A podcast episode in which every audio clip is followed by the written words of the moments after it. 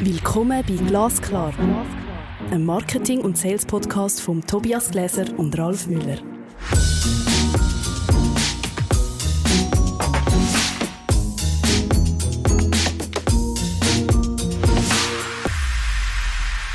Hallo Ralf.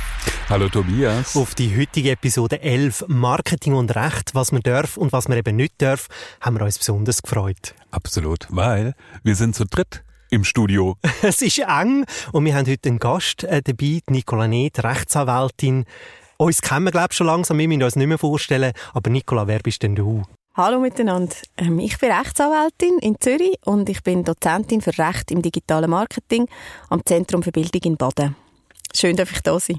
Marketing und Recht sind ja so ein bisschen, wie soll ich sagen, wir, wir haben ja schon Grosswildjagd miteinander gemacht, also zwei Mönsterli, die sich nicht so gern haben, aber wir wollen eigentlich miteinander thematisieren, warum es so wichtig ist, dass sich eben Marketing-Spezialistinnen und Spezialisten, Verkaufsprofis eben auch mit Recht auseinandersetzen, oder? Ich glaube, das ist der Aufhänger gewesen, warum wir dich, Nicola, heute in, in die Episode eingeladen haben. Weil der rechtliche Rahmen dessen, was man tun darf und was man nicht tun darf, natürlich ganz klar ganz geklärt sein muss. Sehr schön, dass Nicola gekommen ist und ähm, uns ein paar ganz relevante Fragen beantworten kann. Ich fange mal mit der ersten an. Super, go for it. Was ist eigentlich die Idee hinter Recht oder Datenschutz im digitalen Marketing? Also die Idee vom Recht ist eigentlich immer die gleiche, ob wir jetzt analog unterwegs sind oder ob wir digital unterwegs sind. Äh, es geht darum, dass die Rechtssphäre von einem selber, aber auch vom Gegenüber soll geschützt werden, dass man nicht drin eingreifen ohne dass man die entsprechenden Einwilligungen hat und dass man halt Abmachungen oder Verträge auch einhalten.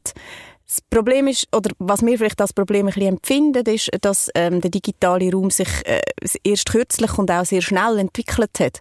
Und das führt dazu, dass jetzt im Moment die technischen Möglichkeiten teilweise fast das übersteigen, was man eben eigentlich darf.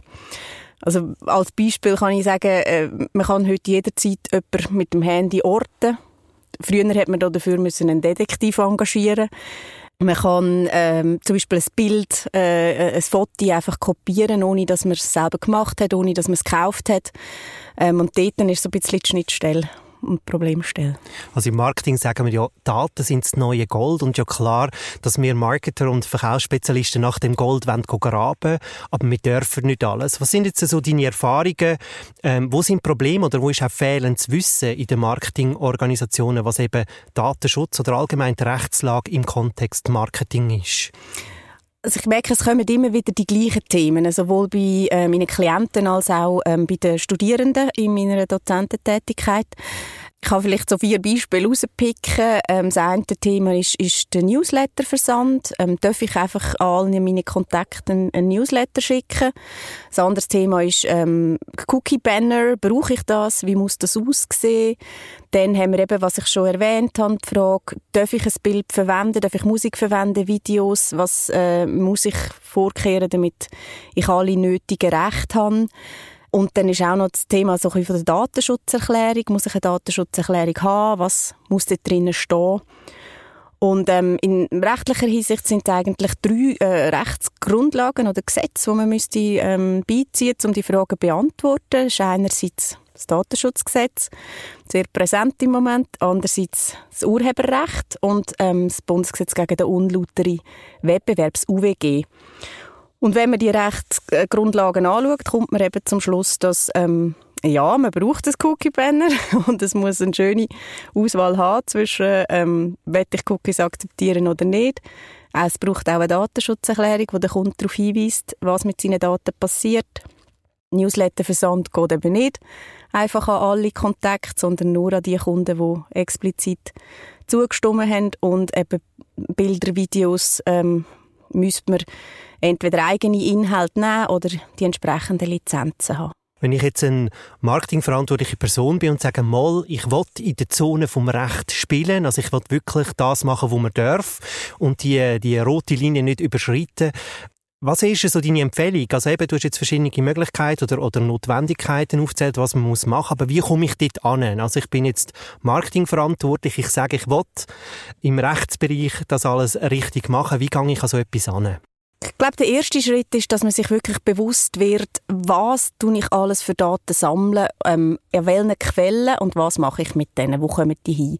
Also das ist wie so ein Schritt eins, dass man sich mal bewusst ist, was macht man überhaupt. Ich erlebe ich oft, dass, dass mir die Frage gar nicht beantwortet werden kann. Und dann, wenn man das mal wie eine Auslegeordnung hat, was sammeln wir für Daten, wo gehen die an, dann kann man in einem zweiten Schritt dann anfangen, eben die entsprechenden Voreinstellungen vorzunehmen, indem dass man eben Datenschutzerklärung entsprechend entwirft oder das Cookie-Banner korrekt gestaltet. Also sehr oft sehen wir, dass man Tools einfach nimmt, man setzt, setzt sie und fällt einfach an, aber man ist sich eigentlich gar nicht bewusst einerseits, was machen die Tools mit diesen Daten, wo sind die dort, wo werden die Daten auch äh, gehostet, oder? Aber ich müsste eigentlich vorne anfangen, wie du sagst. Also ich muss mir überlegen, welche Daten will ich und welche Daten will ich brauchen für Marketingaktivitäten und dann wirklich die Frage, was darf ich und wie tue ich nachher auch sicherstellen, dass ich in einem, in einem sicheren Raum und in einem, in einem sicheren Vorgehen auch mit diesen Daten umgehe. Es wäre ja schön, so eine Art von Ratgeber zu haben, wo die zehn wichtigsten Fragen geklärt sind für Unternehmen, wo man einfach sagen kann, okay, liebe Mitarbeitenden, ähm, hier sind die zehn Regeln. Kann man das so kurz zusammenfassen, Nicola? du hast von einem Ratgeber geredet, das wäre ein Buch. das sprengt den Rahmen. Nein, es kann man sicher zusammenfassen. Was man nicht aus den Augen verlieren ist, dass es extrem dynamisch ist im Moment, oder?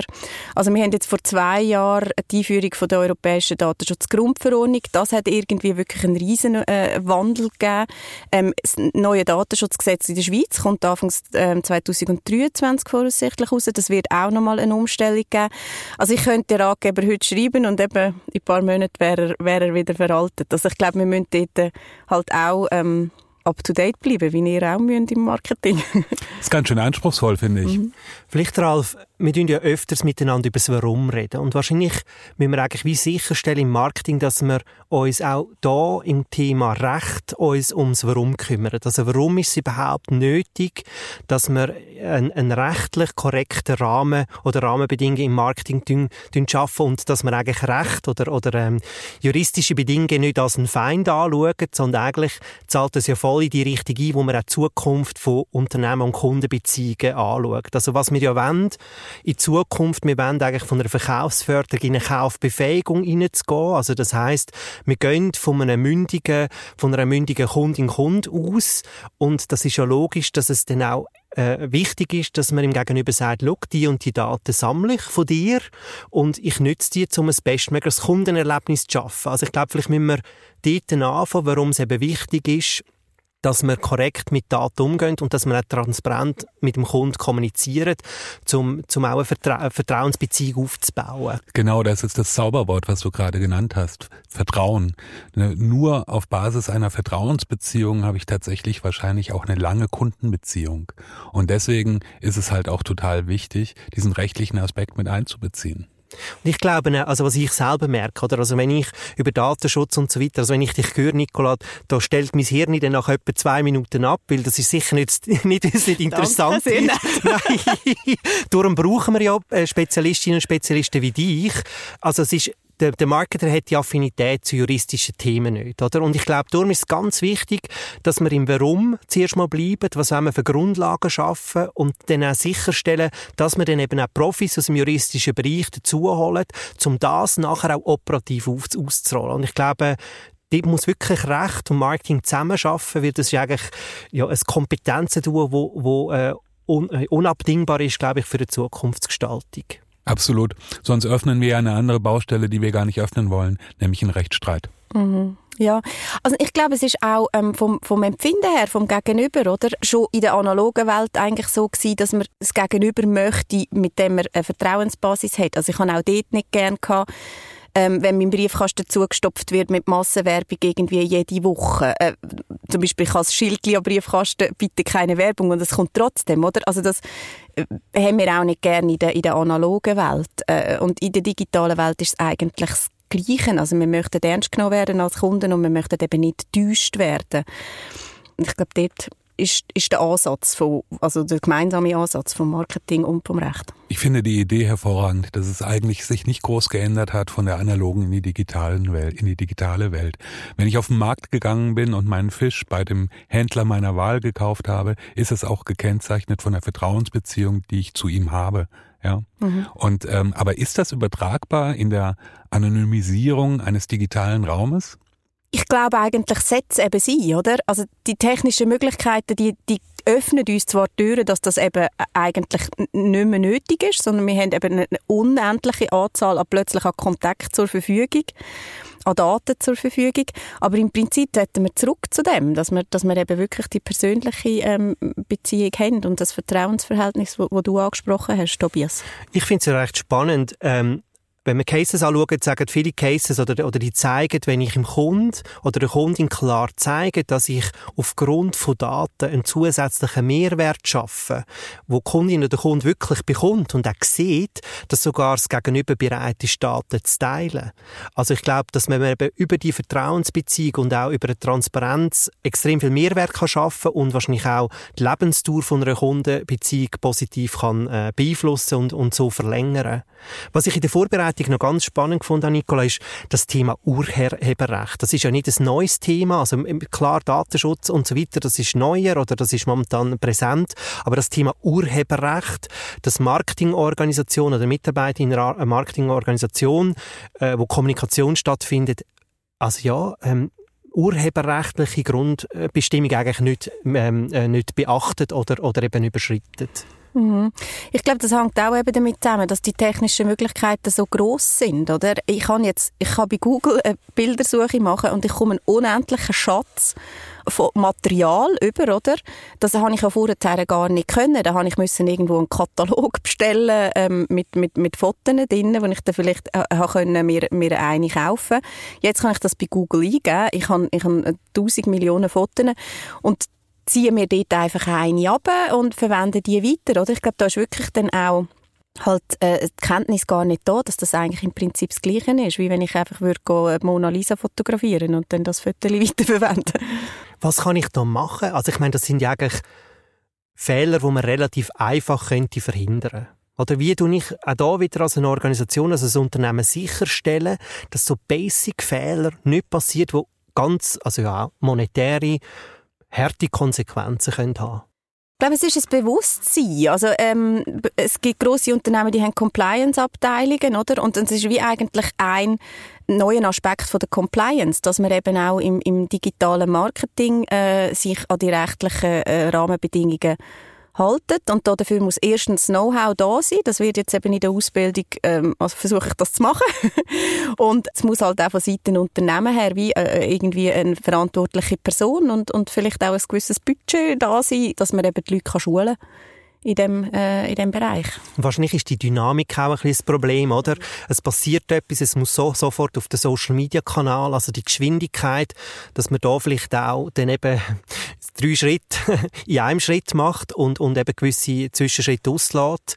Was ich auch ganz wichtig finde, auch wenn ich jetzt äh, eine Leitungsposition äh, in einer Marketingorganisation, in einer Verkaufsorganisation habe, dass ich auch Mitarbeiter du weiterbilde, wie du vorher gesagt hast, im Kontext recht. Das muss gar nicht so, äh, wie soll ich, ausufernd sein. In einer zweistündigen Weiterbildung, wo man die Leute sensibilisiert, glaube ich, kann man extrem viel rausholen. Ich würde gerne noch auf ein anderes Thema eingehen. Und zwar ist das große Sammelfieber ausgebrochen. Ja, es werden Daten gesammelt. Tobias hat das schon mal angekündigt vorneweg. Ein Beispiel, wenn ich einen Tesla fahre, äh, hat alleine der, soweit ich weiß, acht Kameras, die permanent Daten sammeln. Was muss ich denn dazu wissen und muss ich das denn akzeptieren als Kunde? Definitiv nicht, nein. Also ich tue all die, meine Wäschmaschine könnte sich mit dem Internet verbinden. Also ich tue all die Anfragen, tue ich irgendwie im, im, im Privaten, tue ich die versuchen abzulehnen.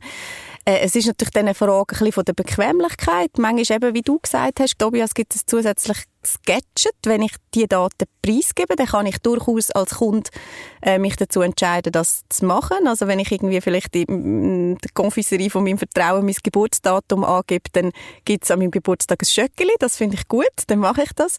Ähm, wenn ich aber keinen äh, Benefit habe, dann, dann ähm, lehne ich das ab, weil ich sehe auch nicht, was das Unternehmen dann mit meinen Daten macht, oder?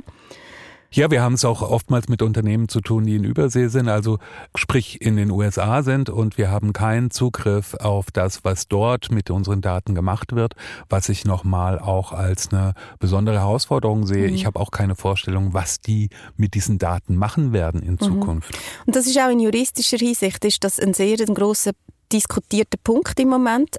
Man sagt eigentlich unter dem schweizerischen Datenschutzrecht, solange ich die Einwilligung dazu gebe, was mit meinen Daten passiert, dann kann man eigentlich eben, kann man sein Sammelfieber ausleben, kann man die, die Daten sammeln. Wenn die Daten weitergegeben werden in, in die USA, ähm, äh, zum Teil auch die grossen Tech-Konzerne, ist das Problem, dass man fast nicht kann gültig die Einwilligung dazu geben, also jetzt von einer juristischen Perspektive her, weil wir gar nicht so recht wissen, was die Unternehmen mit diesen Daten machen und sie eben auch nicht ganz transparent sind. Also da kann zwar etwas irgendwie in denen ihrer Datenschutzerklärung drinstehen, aber äh, das ändert sich dann vielleicht zwei Monate später schon wieder und man wird einfach aufgefordert, schnell mal die neue Datenschutzerklärung zu akzeptieren, aber was dann wirklich dort drin steht, nehmen wir gar nicht aktiv auf und, und darum sagt der Schweizerische Recht eigentlich ja die Einwilligung ist im Prinzip gar nicht gültig. Ich sehe, also in, de, in dem Kontext sehe ich aus Marketing-Sicht ein grosses Problem, weil natürlich die Tool-Landschaft, wo wir gerne damit arbeiten und mhm. wo wir auch viele Möglichkeiten haben, die kommt aus den USA, oder? Also das heißt, ich habe den Garten der Verführung, oder, wo ich eigentlich nicht reinsetze, weil ich nicht weiß, was mit diesen Daten passiert. Gleichzeitig wollte ich ja nach dem Gold graben, oder ich wollte, die Möglichkeiten ausnutzen. Und also meine Empfehlung ist dort wirklich, gerade in der Evaluation von einem neuen Tool, zu schauen, gibt es eine Lösung, die mit EU-Standort oder zumindest wo auch äh, ein amerikanisches Unternehmen, wo ähm, Serverlösungen in der EU anbietet, dass wir doch da in einem anderen rechtlichen Rahmen können spielen Mir kommt es so vor, als ob das Thema gerade auch in unserem Gespräch zunehmend am Wachsen ist. könnte man denn ich weiß, das ist sehr, sehr anspruchsvoll, Nicola. Aber könnte man denn in wenigen Sätzen zusammenfassen, worauf zu achten ist? Ja, das, also in wenigen Sätzen. Momentan der aktuelle Stand äh, wäre, wie der Tobias schon angetönt hat, von mir aus gesehen Verzicht auf amerikanische Dienste, also europäische Dienste bevorzugen, schweizerische Dienste, wenn es das gibt, solange man in der Schweiz tätig ist. Dann eben äh, Lizenzen, also die korrekten Lizenzen einholen oder eigene Inhalte verwenden, also Bilder selber machen, ähm, Musik kaufen, die man verwendet Cookie-Banner, Datenschutzerklärung professionell erstellen lassen, schön wirklich äh, korrekt rechtlich machen und auch, auch aufschalten auf der Webseite. Und Newsletterversand ähm, tue ich vertreten, dass man, dass man wirklich äh, ein sogenanntes Double Opt-in äh, implementieren, also dass man ähm, nur an diesen Leuten Newsletter schickt, die das auch äh, angefordert haben und wo dann ihre E-Mail-Adresse nochmal bestätigen und dass man natürlich auch, ähm, das ist das ist schon früher so gewesen, eine ganz klare Möglichkeit gibt, um den Newsletter wieder abzustellen. Das sind so ein bisschen meine, meine fünf Key Takeaways. Merci vielmals für die Takeaways. Ich glaube, es zeigt auch mal mehr und danke vielmals, dass du bei uns heute als Gast dabei warst. Es zeigt auch mal mehr, wie wichtig das ist, dass wir im Marketing Ziellos aufmachen und uns eben mit weiterführenden Themen auseinandersetzen. Und ich glaube, es ist wirklich viel weniger kompliziert, als man das irgendwie meint, oder? Mhm. Ich glaube, der Einstieg kann, kann äh, wirklich gut gelingen und ich würde wirklich wahrscheinlich dort im Warum anfangen, dann miteinander besprechen, wie kommen wir zu einer Lösung und dann sicher ähm, im Bereich Wissen Wissen aufbauen in der Marketingorganisation. Man muss einmal so einen Rahmen definieren als Unternehmen, äh, was alles zu berücksichtigen ist. Und wenn der definiert ist, geht es ja dann auch wieder sportlich weiter. Nicola, vielen Dank, dass du heute dabei bist. Ich danke euch vielmals. Kommst wieder mal als Gast, so glasklar. Genau, sobald das neue Datenschutzgesetz da ist. Absolut, also fürs Update, du bist schon mal gebucht. Und Ralf, wir freuen uns im Duo auf die Episode 12, wo wir uns eben zum Thema Podcasting auseinandersetzt. Nochmal ein Podcast, bitte nicht. Ich freue mich drauf. Super, ich auch. Vielen Dank, Nicola. Danke euch. Das ist Glasklar ein Marketing- und Sales-Podcast von Tobias Gläser und Ralf Müller.